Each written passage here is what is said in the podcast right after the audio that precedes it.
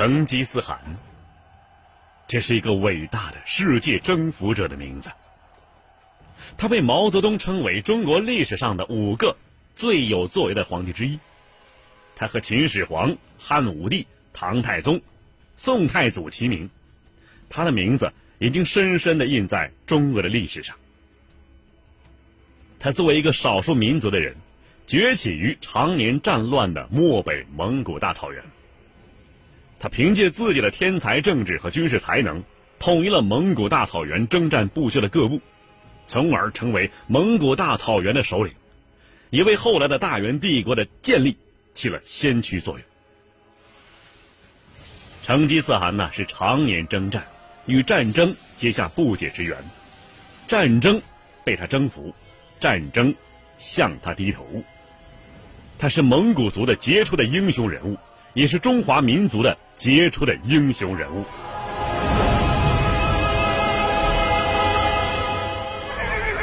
他率领的蒙古铁骑驰骋在蒙古大草原上，他所到之处无不留下蒙古军队的铁蹄。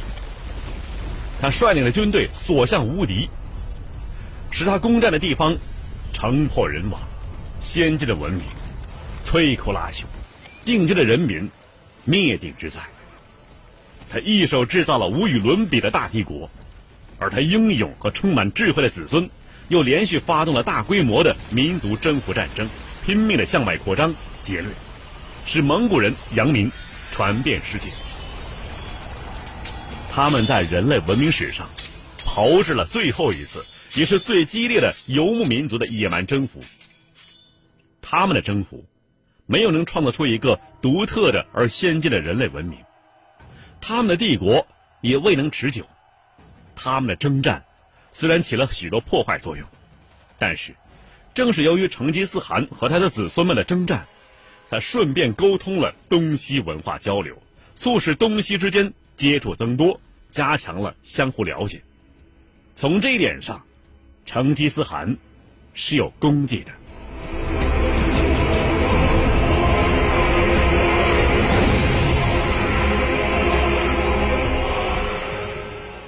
在中国北方一片辽阔的大草原上，这里曾经崛起过一个优秀的民族。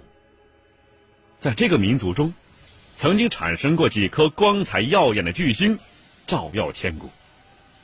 这块土地，便是那神秘而富有生机的蒙古大草原。这个民族，便是威震古今的蒙古族。在这个优秀的民族之中。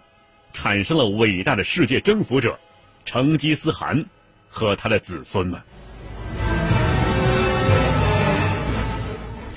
在有着悠久文明的亚洲大陆，生活着无数民族，其中占优势地位的还是那些定居的从事农业的民族。他们生活在肥沃的冲积平原，得雨水滋补，河流灌溉，辛勤耕作而有丰饶物产，并且有高度的。农民文明，他们成为大陆上的佼佼者，谱写了他们值得自豪的历史。在草原上，则生活着许多游牧民族，他们以放牧、狩猎和掠夺商旅财物为生。大草原的原始险恶和充满活力，造就了他们的迁徙、争夺和征战本性。大草原的历史啊，就是为了追求茂盛的牧地。而战的，一度啊，优越的农业文明被猛烈的草原文明所击败。大草原上的蒙古族成就了赫赫威名。每当谈到蒙古族的时候啊，必然要谈到成吉思汗的一生以及其成功。他的称雄，也是经历过一番艰难历程的。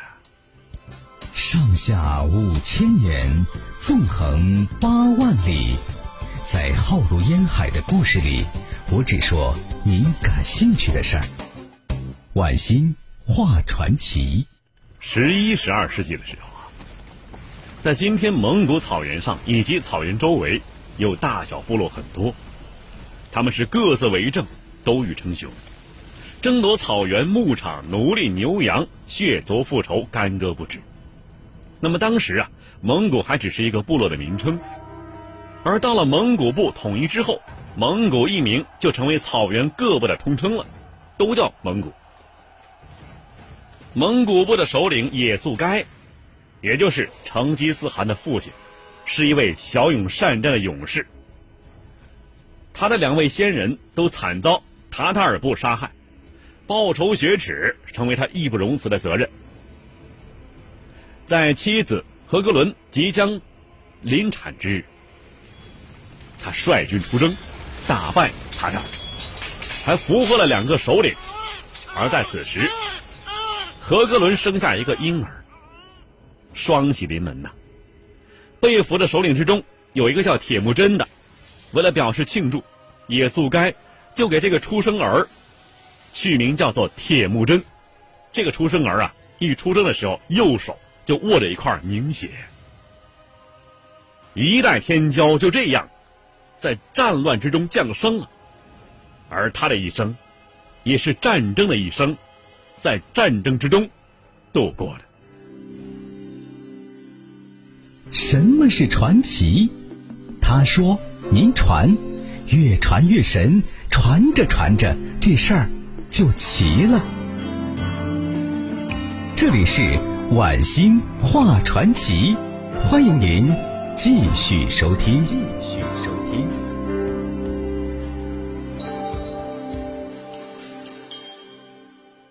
好了，欢迎继续收听传奇故事《成吉思汗》。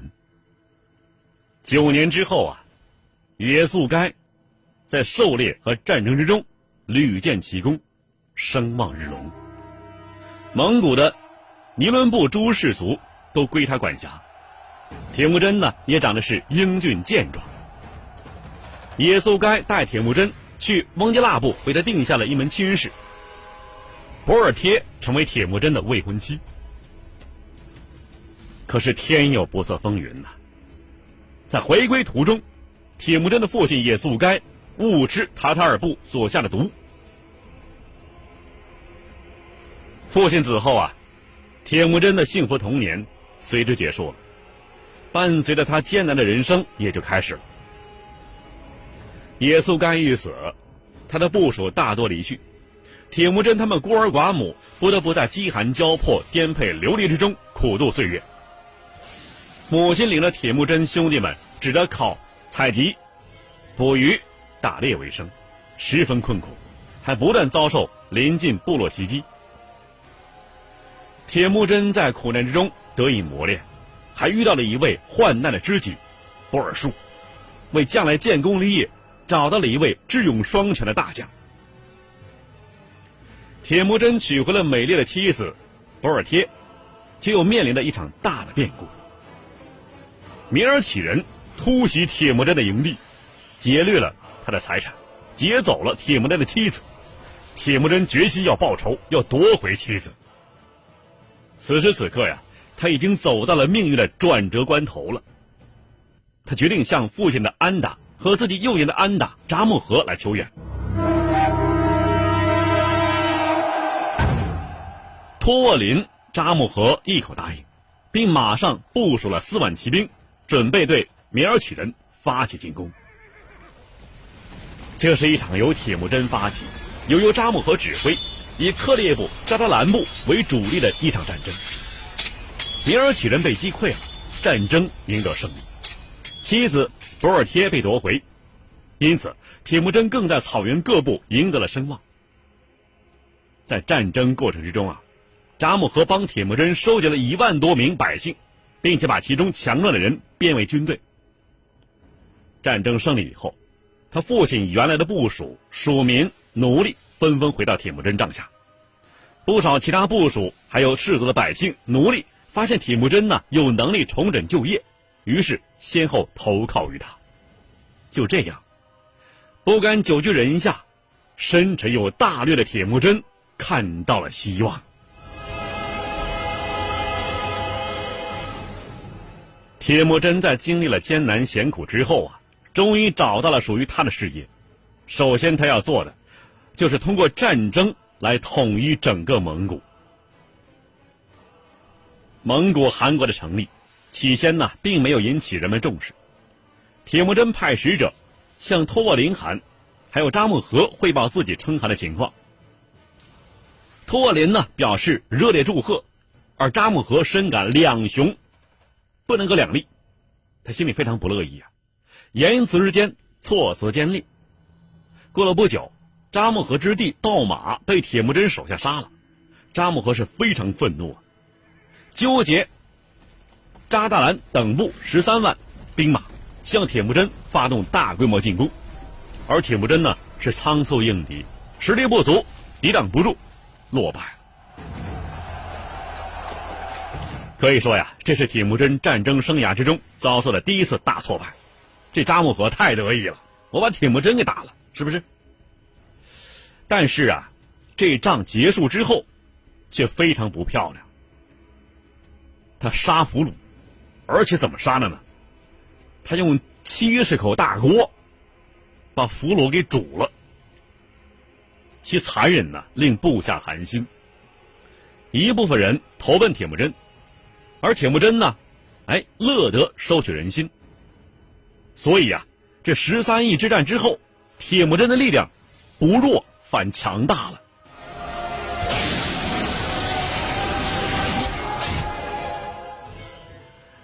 公元一一九六年，塔塔尔部叛金，金国大兵呢大举征伐。并且邀请铁木真助一臂之力。铁木真经过反复考虑，决定啊暂时联合与本族有仇的金兵，首先击败塔塔尔。铁木真的军事才能越来越为部族所信服，他决心为父祖报仇，更使蒙古各族人敬重他。而金朝接到胜利捷报之后呢，是非常高兴，封托万林为王憨。铁木真呐，雄心勃勃，要统一整个蒙古草原。为了实现自己计划，他必须再度同王憨联合，扫除前进道路上的重重障碍。他认为，只有战胜朱不强，才能谈得上是内部统一；也只有征服塔塔尔、明儿起、乃蛮等部落，才能够统一整个蒙古草原。因此，在沃伊真、铁木真、王憨。同以上整整部落形成了一场大决战。铁木真、王憨在当时关系啊还比较好，很密切，隔阂没有加深，所以能够并力而战。仅经过半天交锋，扎木合联盟便立即土崩瓦解，各部首领四散逃命。阔宜阴之战胜利啊，铁木真打败了几十年的仇敌。收复了大量老百姓，给铁木真讨平塔塔尔部族创造了极其有利条件。公元一二零二年，他发动了讨伐塔塔尔的战争。塔塔尔人呢，虽然是拼命抵抗，终于抵挡不住铁木真的进攻，最后被征服了。为报血仇，铁木真拟定了大屠杀计划，将成年的塔塔尔男子。全部杀掉。这时候，王憨也收降了扎木合。大草原上只剩下蒙古部、克烈部、乃蛮部三家三足鼎立。铁木真占领了呼伦贝尔大草原，势力大增。为了争夺蒙古草原的领导地位，蒙古部、克烈部、乃蛮部三家已经不能够和平相处。公元一二零三年。铁木真攻王憨于图拉河，王憨败亡。克烈部是当时蒙古草原上最强大的部落之一，铁木真又战胜了克烈部，创造了统一蒙古的条件。公元一二零六年，铁木真又削平了乃蛮部，乃蛮部首领战死。就这样，蒙古草原基本上被铁木真平定了。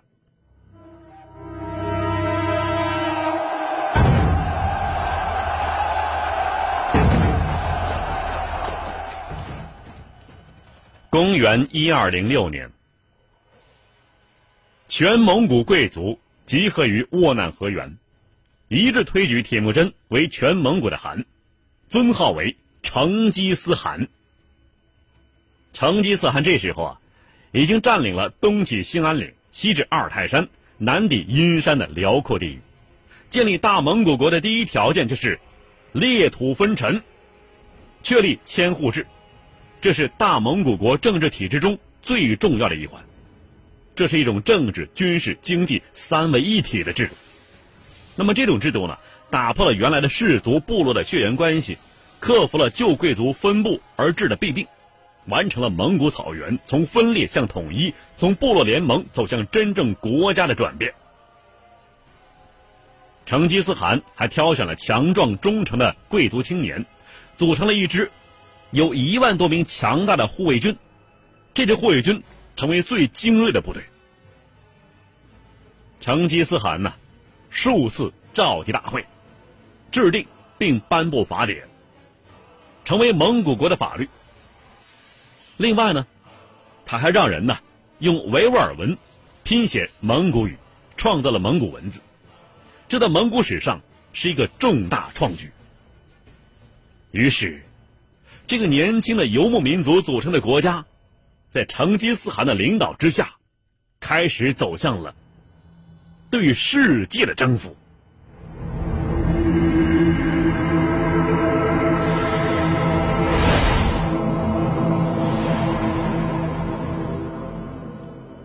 成吉思汗首先呢，向金国发动进攻。当时金国经历长期对辽和宋的战争，实力大不如从前。蒙古呢，原为金之属国，饱受金国欺压，如今呢，已经不愿再俯首称臣了。从公元一二一一年开始，发动了七年对金战争。金国用重兵守西京和中郡，这西京啊就是山西大同，中郡呢北京，其他地方无力可保。蒙古大军。避实击虚，转西河北、山东、河南诸地，大肆劫掠，杀人、劫牲口、抢财物，造成相当大的破坏。但金国历史悠久啊，兵精粮足，也非一日之功能够奏效。公元一二一六年，成吉思汗认识到啊，一时不能够亡金，率主力退回草原，留木华黎偏师经营中原。蒙古大军呢，倾金劫掠大批的财物和马匹，积累起雄厚的物质财富，并且向金人学会了制造火器，为其侵略提供了有利条件。公元一二一八年，成吉思汗派哲别率两万大军西征西辽。公元一二一一年，逃到西辽的太阳汗之子屈出律与中亚的花剌子模勾结，夺取了西辽政权。势力日益壮大，从而成为成吉思汗的一块心腹之患。哲别大军到达之后，屈出律吓得是连忙向西逃窜，被哲别追杀于现在的塔吉克斯坦。西辽于是被成吉思汗灭了。